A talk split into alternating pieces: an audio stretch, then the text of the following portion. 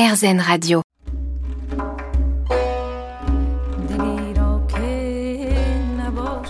Je vous emmène aujourd'hui dans l'un de mes endroits préférés du 12e arrondissement de Paris, dans un restaurant auquel je vais souvent et dans lequel je me sens vraiment comme à la maison.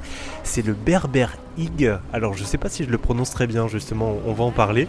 Euh, c'est un restaurant qui propose de la cuisine fusion entre de la cuisine orientale, berbère, et euh, les cuisines danoises, suédoises ou, finlandaises, donc des pays du nord de l'Europe.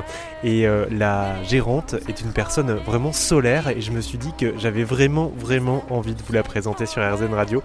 Donc venez avec moi, on va pousser la porte et on va manger un morceau au Berberig dans le 12e arrondissement de Paris.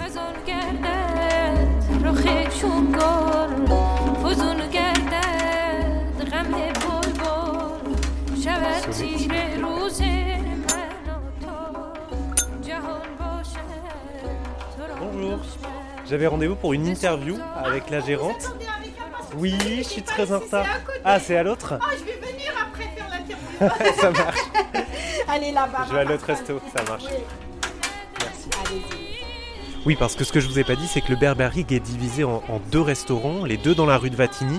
L'un qui est vraiment euh, pas très loin du métro euh, du Gommier, donc au début de la rue de Vatigny, qui propose des couscous berbères, et l'autre qui est un petit peu plus loin, euh, qui lui propose vraiment une cuisine fusion entre la cuisine berbère et la cuisine des pays nordiques. Allez, on y va.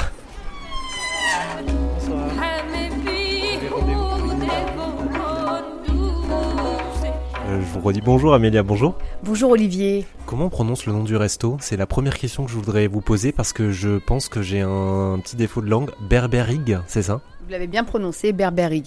Initialement, le Hig, c'est la philosophie de vie en Scandinavie, qui est de créer une atmosphère cocooning et chaleureuse. Et ça se prononce Huga. Mais Berber Hig, euh, voilà, ça sonne bien, ça, porte son nom, euh, c'est représentatif de, ce que je voulais euh, que ça dise de moi, ou du moins l'image que je voulais faire ressortir. En fait, c'est plus en coordination avec ma personnalité. Souvent, on me dit pourquoi vous avez fait cette fusion?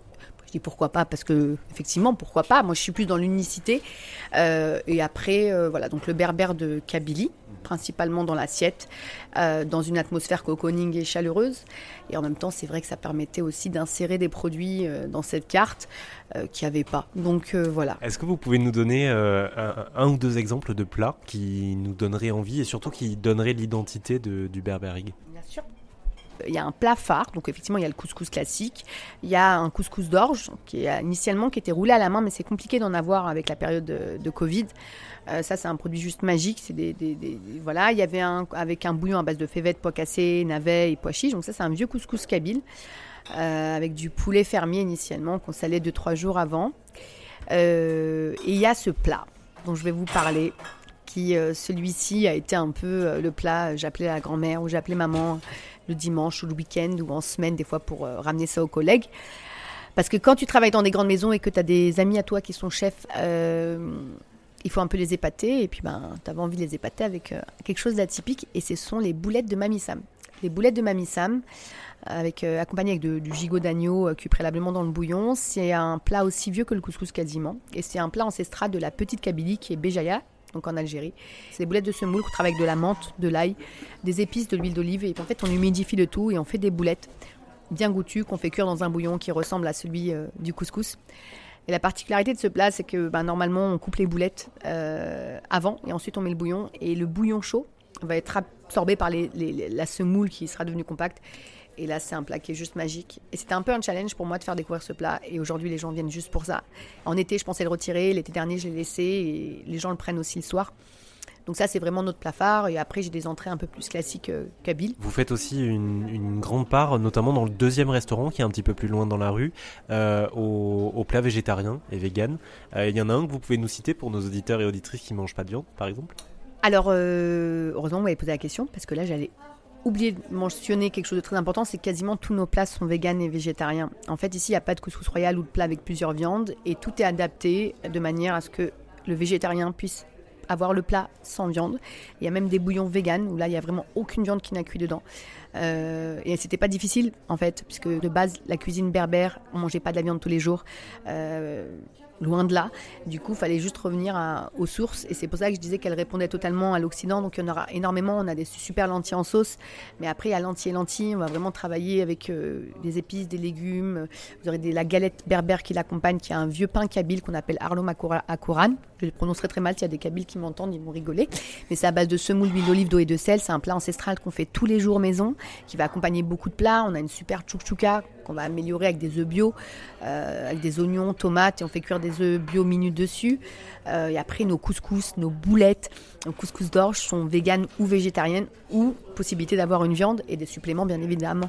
Donc, euh, il y a vraiment du goût pour tout. Il y a une entrée classique qui fait le méchouilla, qu'on a qui, qui s'accompagne avec la galette aussi, poivron de tomate avec de l'huile d'olive. On met beaucoup d'huile d'olive, ça c'est vraiment la touche méditerranéenne dans quasiment tous nos plats. Et, euh, et on va retrouver, même les pâtisseries orientales sont en majorité euh, véganes puisqu'on utilise un beurre végétal.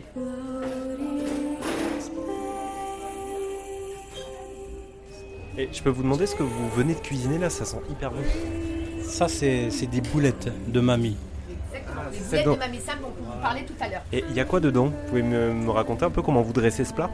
Bon, euh, là, en ce moment, je suis en- euh, il y a de, de la semoule euh, faite à base de l'huile d'olive. On a mariné avec de l'huile d'olive, la menthe, l'ail, l'oignon et de la tomate et des épices.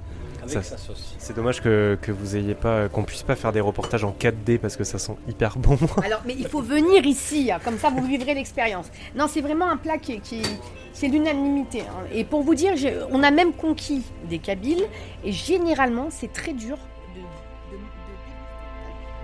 Si vous deviez maintenant, pour, euh, terminer, nous, résumer l'esprit du, du comment vous le décririez?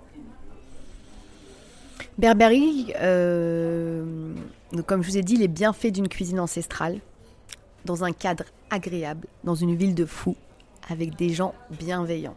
Voilà, c'est très important pour moi. Le mot principal, c'est la bienveillance. Bienveillance dans l'assiette, bienveillance dans le cadre, bienveillance dans le service, bienveillance dans l'accueil. Euh, principalement, ce serait ça, en fait, c'est d'essayer de créer une atmosphère et voilà.